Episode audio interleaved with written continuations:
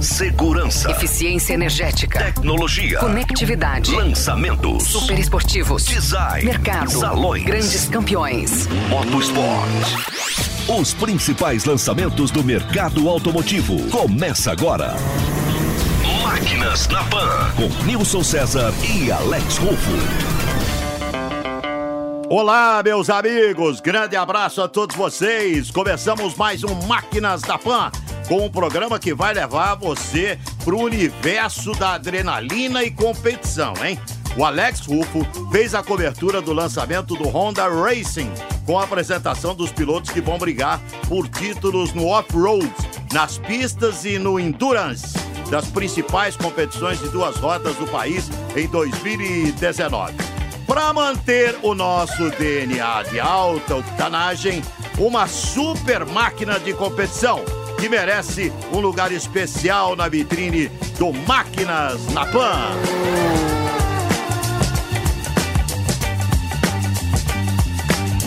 Máquinas na Pan.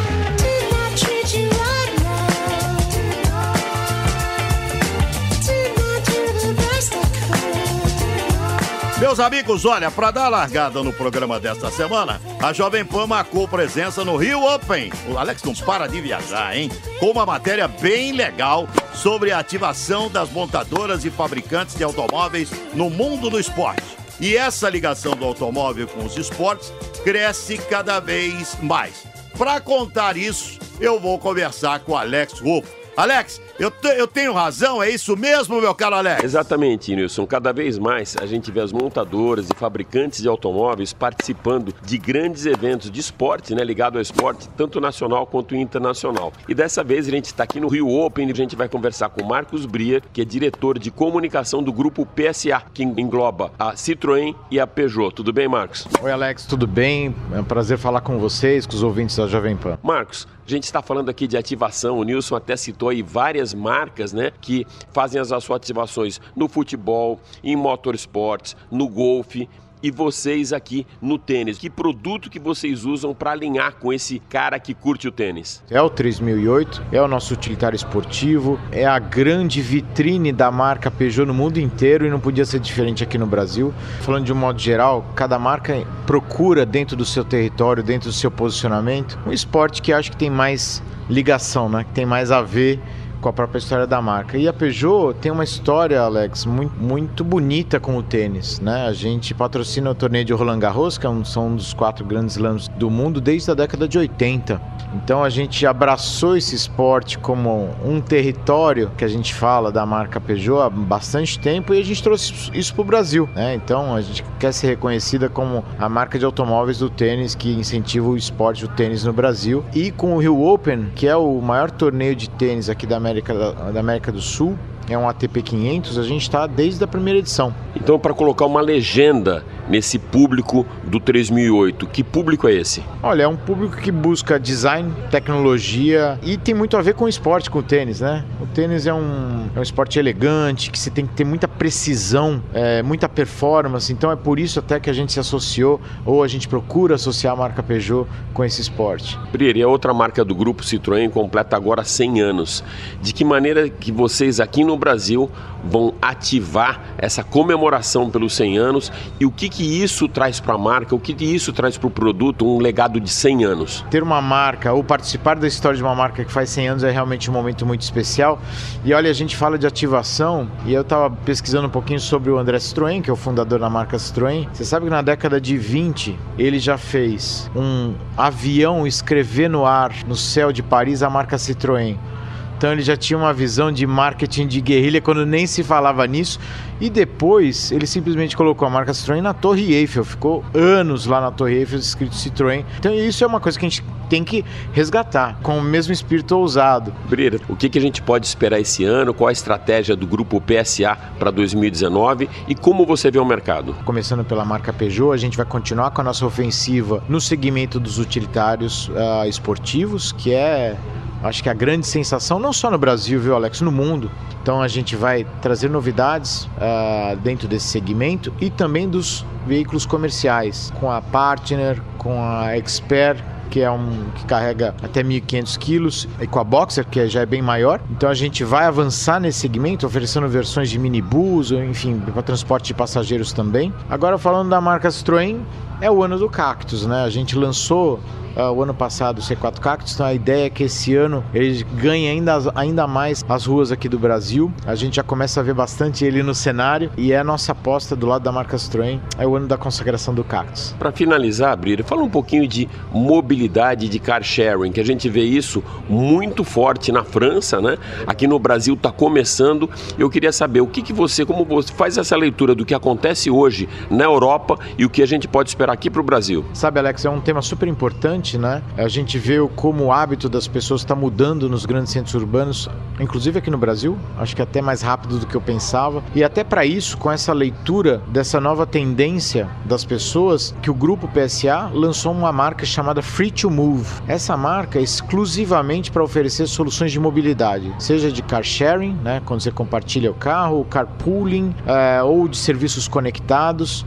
Então, é, na visão do grupo já existe essa marca justamente para atender essa nova demanda. Por exemplo, lá fora você consegue alugar um patinete, continuar o percurso com o metrô, depois terminar um carro esportivo e depois alugar uma van para fazer a tua mudança. E, é, e é esse tipo de opção, de liberdade de escolha para ir e vir que a gente quer oferecer. Nós conversamos com Marcos Brier, diretor de comunicação do grupo PSA, que trouxe aí novidades do mercado, mobilidade urbana, ativação e esporte. Marcos, super obrigado por estar com a gente aqui no programa. Foi um prazer, é uma delícia participar. Eu adoro rádio, acho que é um meio de comunicação que se reinventa e é esse tipo de inspiração que a gente precisa pegar, de sempre se reinventar e continuar seduzindo os nossos clientes. Que legal, Brier. E você está certo, rapaz. O rádio está sempre se reinventando e seduzindo os ouvintes. Máquinas na Pan.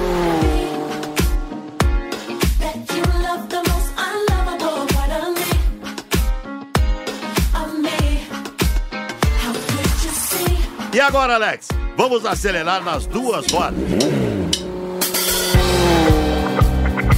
Vamos dar aquela octanagem a mais pro Máquinas na Pan para honrar o DNA do programa que é esportividade. Não é verdade, meu amigo?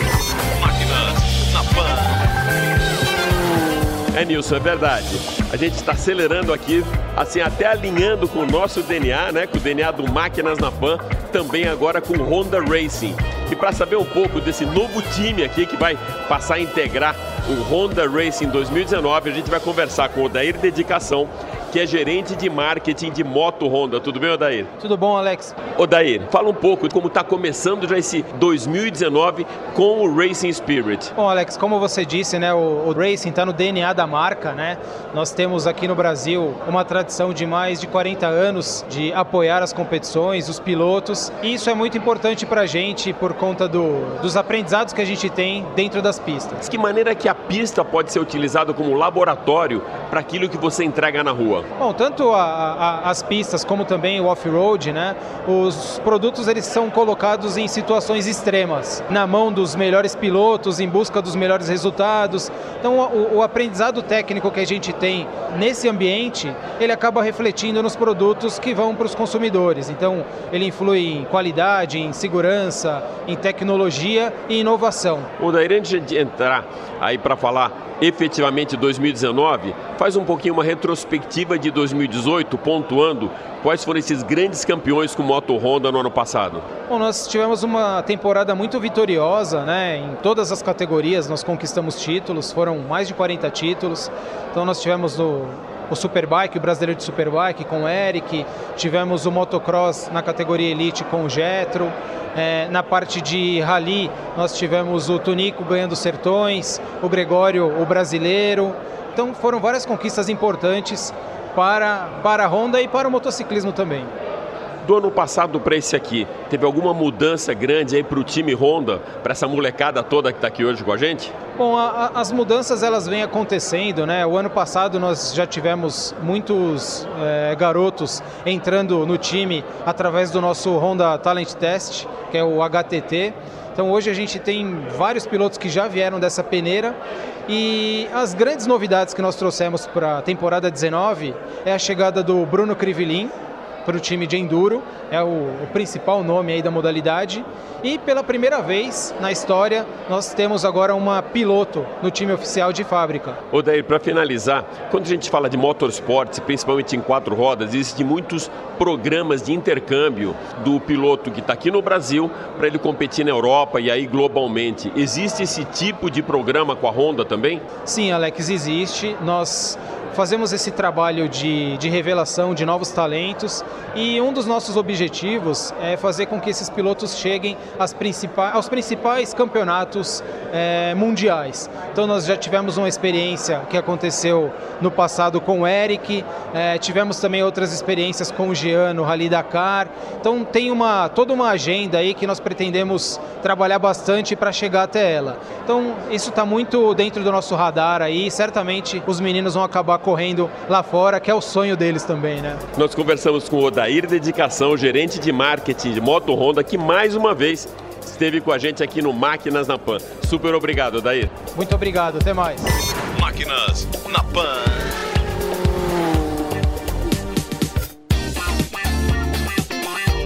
É, Alex, depois do Alex Barros, Denise, o Casarini, o Tucano, o Adu Celso, essa nova geração de pilotos já tem um jovem campeão, o Eric Granado, e muitos ainda para se destacarem no mundo das duas rodas. Essa molecada toda está por aí, já acelera bem forte.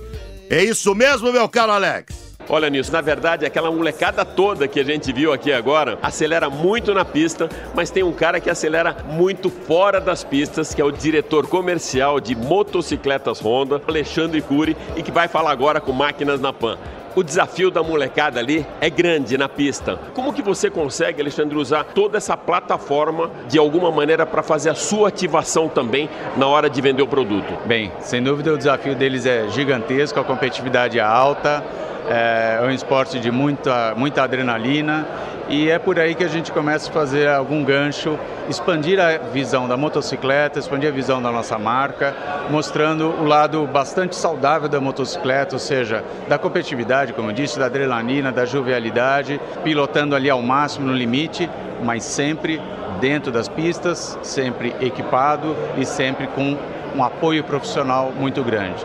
No mercado é normal você ter um produto que ele seja o aspiracional e que acaba vendendo o produto de volume. Como funciona isso para vocês na, na moto Honda? Olha, o tempo todo. É, vou dar um exemplo, talvez seja o mais, é, mais simples é, na nossa moto velocidade, onde nós temos a CBR 1000RR Fireblade, que são motocicletas é, naturalmente com algum tipo de preparo para as pistas, para pilotos altamente profissionais. A gente pega o exemplo do Eric Granado, já dois anos campeão brasileiro com a nossa equipe, ano passado, ou melhor, ano retrasado, campeão no, Euro, campeonato europeu, inclusive na época com o nosso apoio. E essa mesma motocicleta é uma motocicleta que está à venda nas concessionárias. De alguma maneira você consegue também utilizar o evento como relacionamento e trazer a rede mais próximo de você, usando esse evento mesmo como ou um B2B ou se relacionar com o teu cliente? É claro. É, nós temos sempre um grande apoio, aliás, é, seu e de, e de toda a imprensa, nos ajudando a dar visibilidade a, ao motociclismo.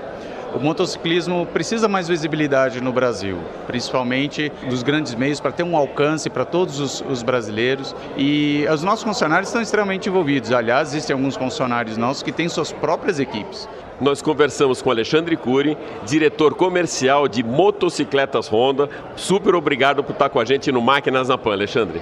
Eu que agradeço, muito obrigado mais uma vez e conto com vocês, dando sempre visibilidade e prestígio como hoje ao motociclismo e ao Honda Racing. Máquinas na Pan.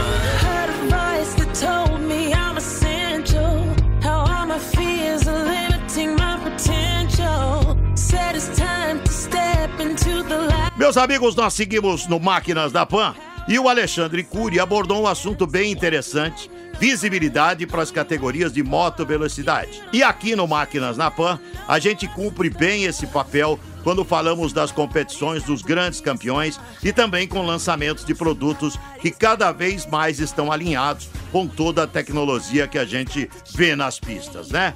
E para alinharmos toda essa tecnologia de ponta das duas rodas, vamos trazer aqui no programa aquela super máquina, objeto de desejo dos apaixonados. Pelo ronco do motor, pela velocidade e pela alta performance. Vamos acelerar com essa super máquina, Alex? Com quem você vai conversar agora, meu amigo? Olha, Nilson, a gente vai conversar com Alfredo Guedes, que é assessor técnico de motocicletas Honda, que vai escolher isso aí, a moto da vitrine. Tudo bem, Alfredo? Oi, tudo bem a todos os ouvintes. E é claro, falando em super máquina, é, não dá para deixar de destacar o modelo mais potente inclusive nós vendemos aqui no Brasil, que é a CBR 1000RR, uma motocicleta de aproximadamente 200 cavalos de potência. Ela tem uma performance fantástica para a pista, ela faz de 0 a 100 em menos de 3 segundos, de 0 a 200 em 10, 12 segundos e passa de 300 km por hora. E aqui ela tem oportunidade, ela está sendo apresentada junto com o Eric Granado e o Pedro Sampaio, que serão os pilotos que vão conduzir essa máquina. Qual a diferença básica que você tem dessa moto de competição para aquela que o cliente entra na concessionária e compra, Alfredo? Ela já chega pronta quase com uma moto de trekking day, né, que é para uso na pista. Mas Claro que algum ela é aliviada em termos de peso, você não usa o painel que você tem para o dia a dia, você usa um escapamento especial, porque o escapamento da moto para o dia a dia tem que atender ruído e emissões de poluentes, né? na competição é, é, um, é mais liberado. Você mexe muito na eletrônica da moto, porque você vai trabalhar quase que o tempo todo em alta performance. Então, basicamente, nesses modelos é mais a eletrônica e alguns equipamentos periféricos, como o escapamento, é, itens de suspensão que você é, é altera. Mas a moto, na sua base, é a mesma que está que tá aqui para o pessoal andar na pista. Qual é o grande destaque da moto? Bom, se a gente falar por categoria, é, no motocross, a gente destaca a nossa CRF 450R, que é uma moto que tem um peso muito baixo e um motor bastante potente. Embora ela seja uma 450, ela tem potência entre 60 a 70 cavalos, mas um peso com bem menos de 100 quilos.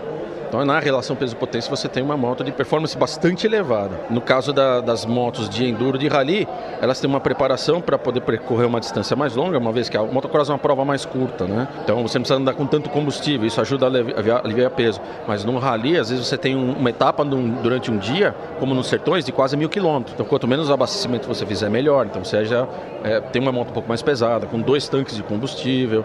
Enfim, cada uma dessas motos recebe uma, uma, uma adequação para o tipo de competição que ela vai participar. E no caso da CBR, como eu comentei, a parte de pista, também pneus especiais para você ter performance em pista. Algum acessório extra que esses caras coloquem para competição ou que esse cara da rua ele compre esse acessório ou equipe melhor a máquina para ficar igual a da pista?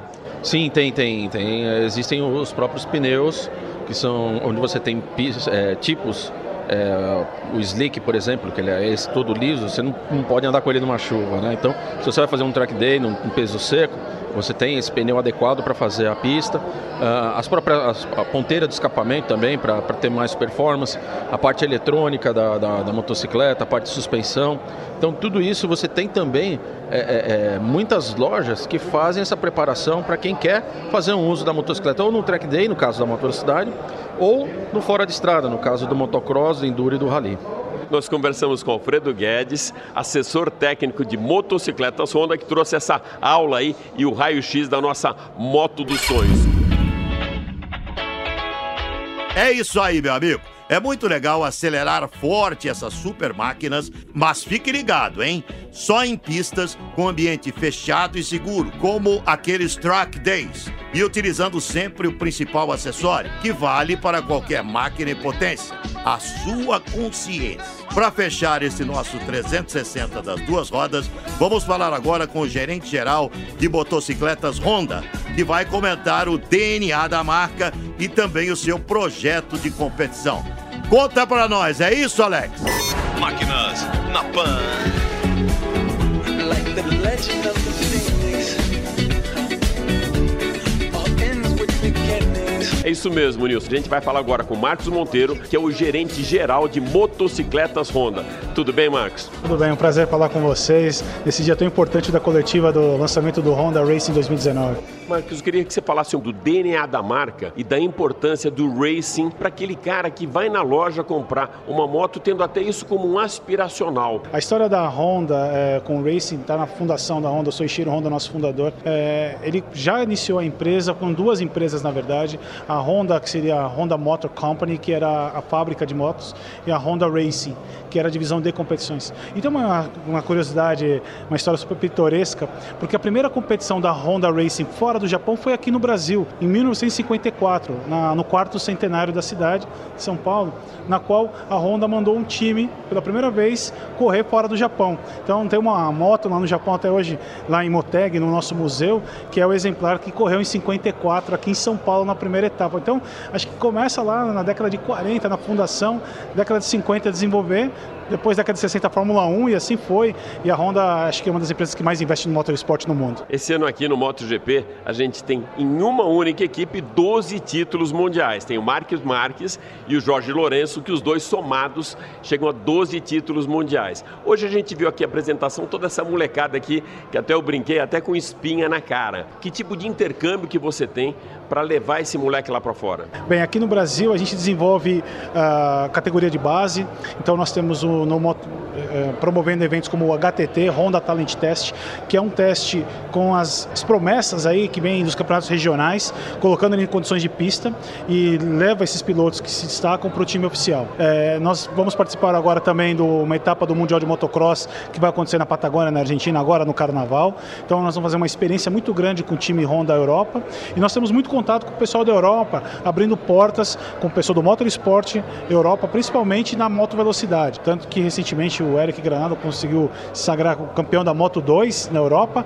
com apoio Honda, naturalmente. Mas isso é um trabalho de peneira, de muito trabalho de garimpar mesmo talento para que a gente possa oferecer, na verdade, uma carreira internacional para esses meninos para representar nosso país lá fora. Né? Para finalizar, Marcos, eh, na Fórmula Indy e também grandes provas de kart aqui no Brasil, a gente viu um ícone feminino como piloto que é a Bia Figueiredo e que ajudou até a divulgar mais a categoria. A Bárbara aqui pode ter esse papel também? Ah, sem sombra de dúvida. A Bárbara é um achado assim daqueles que de uma geração a gente consegue achar um assim que você fala uau, né? Talento. Uma menina super talentosa, é, muito competente. Quem conhece a Bárbara vê, é super tímida, magrinha, pequenininha, mas em cima da moto essa menina vai dar show. Então a gente aposta muito também de mostrar para o público geral que ele, a motocicleta é democrática. Então nós temos os meninos aí, adolescentes praticamente, com espinha na cara, uma menina super talentosa e um Jean super experiente. Então nós vamos ter um time muito é, equilibrado, tentando trocar experiências para formar jovens pilotos e talentos. E a Bárbara eu acho que vai ser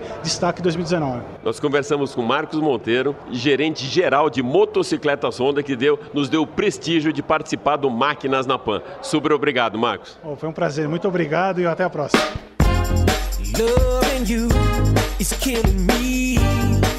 when you know it should be thrilling me. Loving you is choking me slowly. When I'm with you, I still feel real lonely. Máquinas na Pan. Que legal! Competições, super máquinas e até o Rio Open com essa forte ligação do automóvel com o esporte. Que programa, hein, Alex? Para fechar então esse Grand Slam, só falta agora uma matéria de mercado.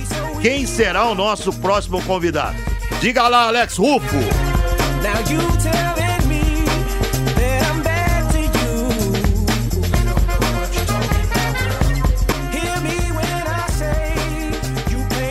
Olha nisso, hoje dentro do nosso quadro de mercado, a gente vai ter uma aula com Fabrício Biondo, vice-presidente do grupo PSA.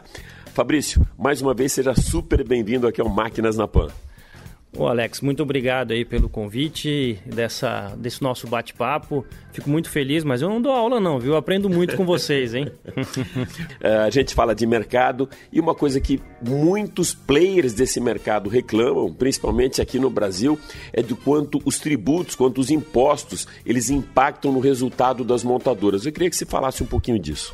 Olha, toda hora que é, eu acabo lendo ou algumas pessoas vêm conversar comigo, dizem assim: olha, mas o carro é caro no país, o carro é caro aqui no Brasil. Na verdade, as pessoas só acabam enxergando o imposto que acaba sendo pago no, na, nota, na nota fiscal, que geralmente gira em torno de 35% a 44%, que é elevadíssimo. Se você comparar com países como Estados Unidos, por exemplo, onde o imposto de um automóvel é de 7%. Então a diferença é gigante. Mas a gente tem, por exemplo, impostos que você acaba não vendo, o chamado imposto em cascata, que o fornecedor emite uma nota para nós, ou o fornecedor emite uma nota para um, fornece um fornecedor dele, para um outro fornecedor, até chegar na montadora, você tem várias etapas e isso é o que a gente chama de imposto em cascata. Esse imposto pode chegar a 50%, 60%. Em outros países isso não existe. Então esse é um custo que é o famoso chamado aí que todo mundo diz, o custo Brasil. Hoje aqui durante esse nosso bate-papo na PSA, você tinha comentado que uma dessas ferramentas que você pode usar para melhorar a competitividade é o frete. De que maneira? É, quando você vai exportar um produto para fora, o Brasil exige um negócio chamado bandeira né, na marinha mercante. Isso também encarece o frete. Então, esse é um ponto também que faz parte é, da melhoria da competitividade do país. Hoje é mais caro você exportar um 208 exatamente igual do Brasil para o Chile do que exportar um 208 exatamente igual da França para o Chile. Então, quer dizer, não faz sentido. A gente deveria conseguir ter essa competitividade de mandar os nossos carros feitos em Porto Real para o Chile. Uh, Fabrício, a gente está numa. A tendência global, não é nem uma tendência brasileira, são os SUVs. Né? Mas vocês têm, além dos SUVs, o savoir-faire muito bem programado e bem, muito bem otimizado também do VUL. Fala um pouco disso. Bom, o VUL são os veículos é, utilitários. A gente tem uma história muito forte já na Europa. Nós somos líderes de mercados, é, de, de, de mercado há mais de 10 anos, 20 anos aí. E com mais de 7 pontos de vantagem para o segundo colocado. É, esse savoir-faire, né, esse conhecer, fazer aí é, do VOL vem de atendimento personalizado, um atendimento diferenciado para esse consumidor, para os frotistas de VOL. Então a gente está trazendo isso para o Brasil. É, a gente já trouxe isso para a Argentina há um tempo atrás e agora a gente está implementando isso no Brasil. Produtos que são modulares, né, tem diferentes distâncias entre eixos, diferentes tamanhos de porta-malas, diferentes tamanhos do, do cofre. Então, com isso, você consegue atender o consumidor de forma diferenciada. Eu queria que você colocasse para a gente que equilíbrio que tem que ter esse e se é importante realmente fazer a venda direta. A gente chama o mercado de venda direta do mercado corporativo. Não dá para você ficar fora desse mercado. Né? Você tem empresas, você tem as locadoras. Então, esse é um mercado que a gente tem que atuar nele com equilíbrio. Afinal de contas, ele está aí, é um mercado. Você não pode deixar de vender para esse mercado. Então, o trabalho que nós temos feito nos últimos anos é atuar no mercado é, de vendas corporativas de uma forma, é, eu diria, com equilíbrio. É, então, atende o mercado consumidor, varejo e o mercado de vendas diretas, o corporativo, com equilíbrio. A gente não vai deixar de atender esse consumidor, porque afinal de contas ele é um consumidor. Então a gente tem que atender os dois mercados, tanto o corporativo quanto o consumidor final. Fabrício, para finalizar, 2019, o que, que a gente pode esperar do grupo PSA em 2019? Bom, nós temos novos lançamentos que vão chegar aí uh, o mais uh, breve possível. Começamos aí talvez em maio já com o primeiro e depois até o final do ano com novos produtos. Não posso adiantar muito ainda, mas com novos produtos. Uh, o que a gente diz é que a gente está sempre atuando com responsabilidade, porque venda tem que ser feita com rentabilidade, porque assim a gente consegue sempre perdurar no mercado, atender o consumidor da forma que ele deve ser atendido, e é o que a gente vem fazendo nesses últimos anos com a nossa rede, é, que são os parceiros que atendem o nosso consumidor, e a partir daí a empresa pode perdurar no nosso mercado, um mercado que é difícil, né? não é um mercado fácil é, para se manter, mas é assim que a gente vai conseguir ser sustentável ao longo dos anos. Fabrício, super obrigado por mais uma vez estar com a gente aqui no Máquinas na Pan. Bom, eu que agradeço. Obrigado, Alex. Um abraço. Máquinas na Pan. Olha, meus amigos, tenho certeza que você curtiu muito Máquinas na Pan, né? Meu amigo Alex continua viajando e trazendo matérias especialíssimas para você nesse que é o principal programa de automobilismo no rádio brasileiro. Sem dúvida alguma. Grande abraço pra você. Curtam o carnaval e curtam muito o final de semana também. Um abraço a vocês.